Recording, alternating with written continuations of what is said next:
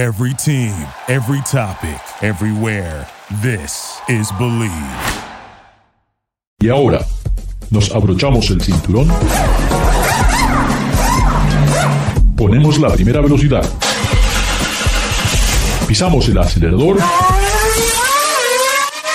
Y comienza el programa. ¿Qué tal amigos de Ricardo, su servidor? Como lo hacemos todas las semanas, un placer de estar con ustedes. Recuerden, díganle a todos sus amigos que pueden bajar los programas de Garage Latino a través de Spotify y pueden encontrarnos en vivo a través del Believe Network. Believe Network es el network de podcast número uno en Estados Unidos. Hoy otra vez tengo el gran placer de estar con David Logi. Bueno, vamos a hablar un poquito de algunas controversias de esta semana. Eh, algo importante, acaba de salir este nuevo Hammer, una versión, ¿ah? una SUV, bueno, creo hasta que le llaman de otra manera, que, bueno, ya estamos hablando de un modelo 2024, estamos muy, muy adelantados. Hablando de estar adelantados, también creo que se adelantaron las noticias y un día de diferencia creó una gran controversia con Volkswagen cuando decidieron cambiar su nombre. Sí, o tal vez no lo cambiaron, o sí lo querían cambiar. ¿Fue una broma? ¿Fue en verdad? o, una vez que tomaron esa decisión, luego les dio ese, como cuando alguien va a comprar algo ese, y, luego se echa para atrás, ¿no? Dijeron, no, tal vez no es una buena idea. Bueno, realmente la verdad, David Logi nos va a comentar qué es lo que pasó con esto del nuevo Volkswagen. Y también, bueno, algo que personalmente me llama mucho la atención es este nuevo motor de Mercedes-Benz un cuatro cilindros que es capaz de más de 200 caballos por litro, algo que históricamente hubiera sido imposible, pero gracias a la tecnología de hoy tenemos este motor que realmente su rendimiento es impresionante. ¿Qué tal, David? ¿Cómo estás? Bienvenido. Buenas noches, Ricardo. ¿Qué tal, mi estimado público de Garage Latino? Pues aquí saludos desde Monterrey, México. Eh, esta semana fue muy interesante, pero tal vez se comenzó la semana ya este, a las 7 de la mañana, lunes, Hammer toca la puerta, golpea y dicen, aquí está el modelo 2024 ¿ah? de la nueva camioneta Hammer eh, que, da ya mucho, mucho que hablar. Eh, ¿Qué te parece, David? Creo que eh, es un vehículo muy interesante. pues yo creo que yo, eh, yo, yo, creo que aprovecha lo que es la personalidad de, de la marca. Entonces eh, me, pareció muy bien porque tiene todo el, el diseño característico que, o bueno, tiene los, eh, los, los, rasgos visuales, los cues de Hummer. Inmediatamente que tú lo veas, sabes que es un Hummer. Pero lo más interesante es que ya le cierra la boca o calla la boca a los críticos, porque Hummer en, su, eh, en su última vuelta era un vehículo que realmente llegó a ser muy criticado por los grupos ambientalistas, Greenpeace, qué sé yo, porque eran vehículos que eh, consumían demasiada gasolina, eran ya... Los te voy a interrumpir, David, te voy a interrumpir, David, porque si recuerdo, era 11 millas por galón, recuerdo eso, de haber probado ese vehículo y decía, bueno, sí, es, es enorme, gigante la capacidad, todo esto, pero 11 millas por galón, ya hablando en el, en el siglo XXI, como que ya no va, ¿no? No, no, y además... del consumo, con el consumo de, de combustible viene contaminación. Entonces, era, era, era un vehículo que eh, fue, fue realmente criticado. Y ya cuando hubo ese, ese cambio de mentalidad, eh, creo que fue en el, al inicio de la, de la época, de, de, la era de, bueno, era los finales de la, de la época de George W. Bush. Sí. Ya la gente empezó a tener una nueva sensibilidad hacia el medio ambiente. Entonces, ya, ya podía ser una vergüenza presentarse en un Hummer porque toda la gente ya los veía como pues eh, ya criminales ecológicos. Entonces, Ahora, discúlpame, pero con este, con el tamaño de este nuevo Hammer, ¿eh? ya creo que impresiona a yo creo que puede ser también hasta un extremo, similar a lo que pasó. Estamos hablando de, de, la Hammer con mm, supuestamente mil caballos de fuerza. Ese número, mil caballos de fuerza, impresiona, pero ¿se necesitan? Bueno, eh, pues es, todo, todo eléctrico. Hay una diferencia interesante en cuanto a que la, eh, SUV tiene 830 caballos. ¿Por qué menos? es- es- esto por la razón de que eh, la distancia entre ejes, el wheelbase, es 9 pulgadas eh, más corto. Entonces eso afecta el tamaño de batería que puedes llevar. Entonces la pickup que tenía mil caballos lleva una batería más grande, mientras que la SUV lleva una batería más pequeña.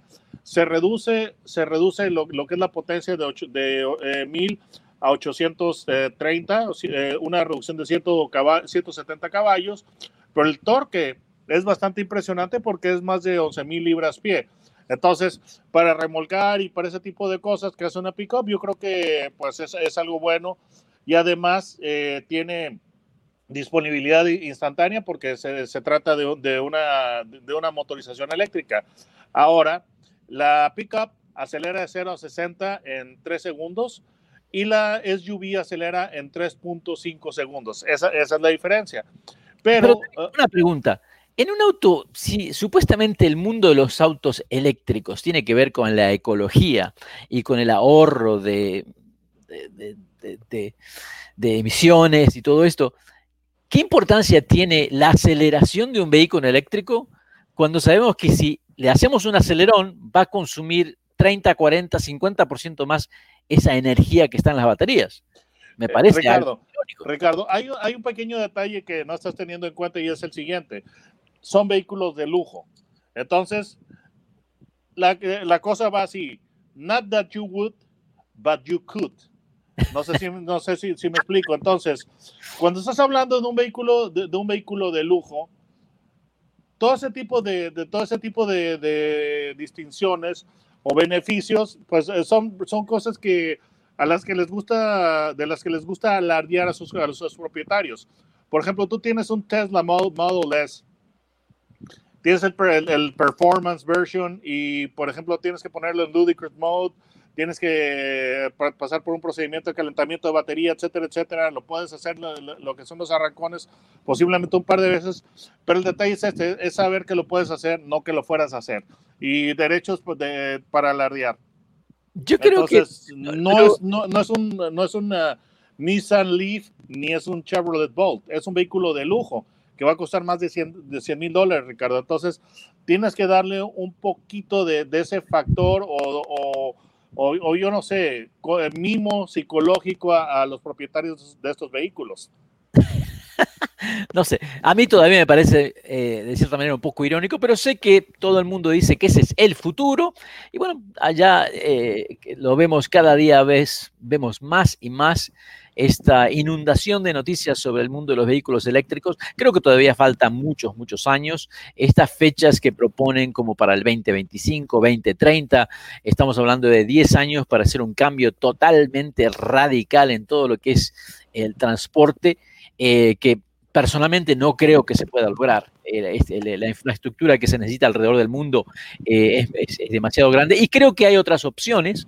Y, y mira, te digo una, una opción, porque yo sigo, siempre sigo pensando que tiene que haber opciones más, eh, no económicas, sino que tengan en consideración el impacto económico. Eh, yo creo que se deberían utilizar en los vehículos del futuro inmediato eh, las mismas plantas motrices que estamos utilizando en las locomotoras, ¿ah? que son diésel eléctricas.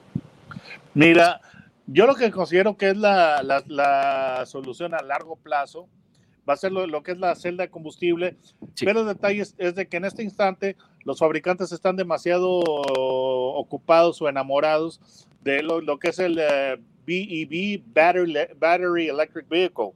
Pero yo creo que lo que están enamorados, eh, David, están enamorados de los incentivos, están enamorados del dinero que está disponible para crear y ayudar a crear este mundo del auto eléctrico. Creo que hay demasiados incentivos, millones, millones de dólares alrededor del mundo y creo que ese es tal vez eh, eh, lo que está en el anzuelo ¿ah? Para, para supuestamente que va a generar tantos millones de trabajos, nuevas economías en el mundo. No, de hecho, te, te voy decir algo, Ricardo. Eh, la creación de un vehículo, de, un vehículo eléctrico no está creando trabajos, es lo contrario. Se está, los, los fabricantes automotrices se están dando cuenta que van a tener que despedir mucha gente porque un vehículo, un vehículo eléctrico eh, es más simple, es una propuesta más simple de construir que un, que un vehículo este, con motor de combustión interna. Simplemente no tiene radiador, eh, no, no, tienes eh, pues todo, todo lo que son esos, esos sistemas, sistemas de escape, etcétera, etcétera, sistemas de combustible. Sí, sí, Entonces, la, el motor, eh, el motor va- va- va- hablamos- los empleos. Sí, eh, cuando hablamos la comparación de- del lado de la parte mecánica de un motor eléctrico con un motor de combustión, estamos hablando de miles de partes docenas de partes. Y esto quiere decir que también la fabricación, eh, todos los que, su- los que proveen todos estos componentes, también eh, sus empresas están en juego. El motor eléctrico requiere muy, muy poquitas piezas eh, y el motor de combustión requiere muchas para que tenga el buen balance y para que sea eficiente. Eh, creo que no tenemos la respuesta hoy, pero estamos entrando en un ciclo que va a ser muy interesante. Lo que solamente a mí me preocupa es que en la noticia solamente escuchamos que el auto eléctrico es la solución y no creo que es la solución. Amigos, amigas, ¿ustedes qué opinan? ¿Realmente el auto eléctrico va a solucionar nuestros problemas ecológicos? Pues el, el problema que, que también estamos viendo es, es el cambio climático. Entonces, se está tratando de, de- de responder al cambio climático en la manera más, más rápida y más desesperada del mundo, sinceramente. Ahora, tú no me vas a dejar mentir que el invierno que acaba de, de- de terminar fue realmente brutal y se está esperando que también este verano va a ser muy, eh, muy elevadas temperaturas. Entonces, eh, son, son soluciones para, para lo que es el, ca- el cambio climático. Eh, Ahora, que tú mencionas, cuando tú mencionas un verano eh, eh, de, de alto calor, eso quiere decir que también va a haber una, una necesidad de electricidad adicional para que funcionen todos los sistemas. Absolutamente.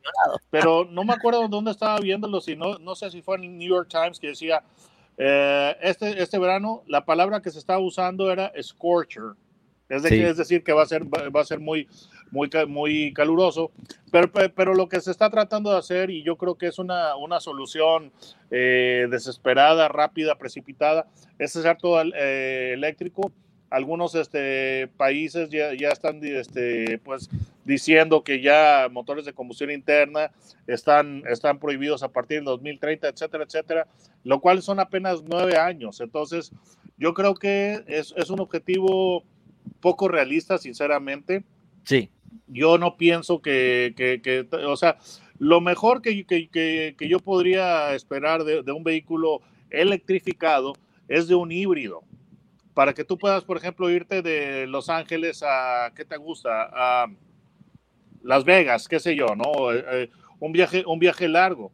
Porque en un vehículo eléctrico todavía no se, ha- no se ha eh, logrado la solución de que sea práctico para, para un viaje, que, que tú puedas hacer tu viaje de una manera continua. El, el vehículo eléctrico desperdicias mucho tiempo cargando las baterías, definitivamente. y por eso que me llama la atención todo este empuje con este nuevo Hammer, que definitivamente es, estamos hablando de un vehículo 4x4 con muchísima potencia, capaz de escalar hasta el Himalaya si hay un cable que sea tan largo para cargar la batería. Amigos, sí, porque son estamos 300 con David Logi, estamos en Garage Latino como lo hacemos todas las semanas. Eh, manden, sigan mandando sus comentarios. Muchísimas gracias. Este, estaba mirando las estadísticas.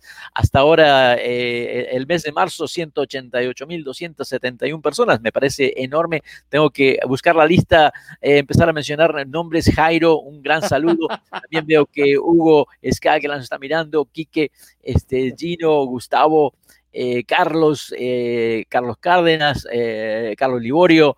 Tenemos tres Carlos seguidos aquí. Así que muchísimas gracias. Esto Muchas es gracias, Garage. Latino. Y recuerden, díganle a sus amigos que pueden bajar el, el podcast de Garage Latino a través de Spotify y Luminary. Ya regresamos. Gracias por participar con nosotros. Garage Latino sale al aire por la cadena nacional Believe Network. Visita la página garagelatino.com, dale un like a Facebook de Garage Latino y envía tus comentarios. Garage Latino está disponible en iHeartRadio, TuneIn, Stitcher, iTunes, Luminary y por supuesto Spotify. Así que baja el podcast y compártelo con tus amigos. Hasta la próxima. Thank you for listening to Believe. You can show support to your host by subscribing to the show and giving us a five star rating on your preferred platform. Check us out at Believe.com and search for B L E A V on YouTube.